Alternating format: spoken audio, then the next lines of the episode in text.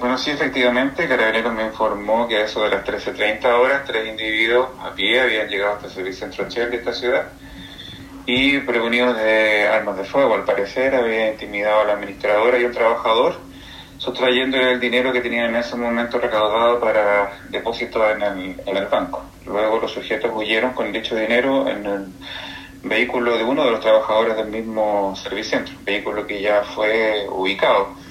Por lo tanto, se ha dispuesto una orden investigada que está a cargo de la CIP de Carabineros y las pericias respectivas, tanto de revisión de cámara y el sitio del suceso en la Shell, como del vehículo al Laboratorio Criminalístico de Carabineros de Valdivia.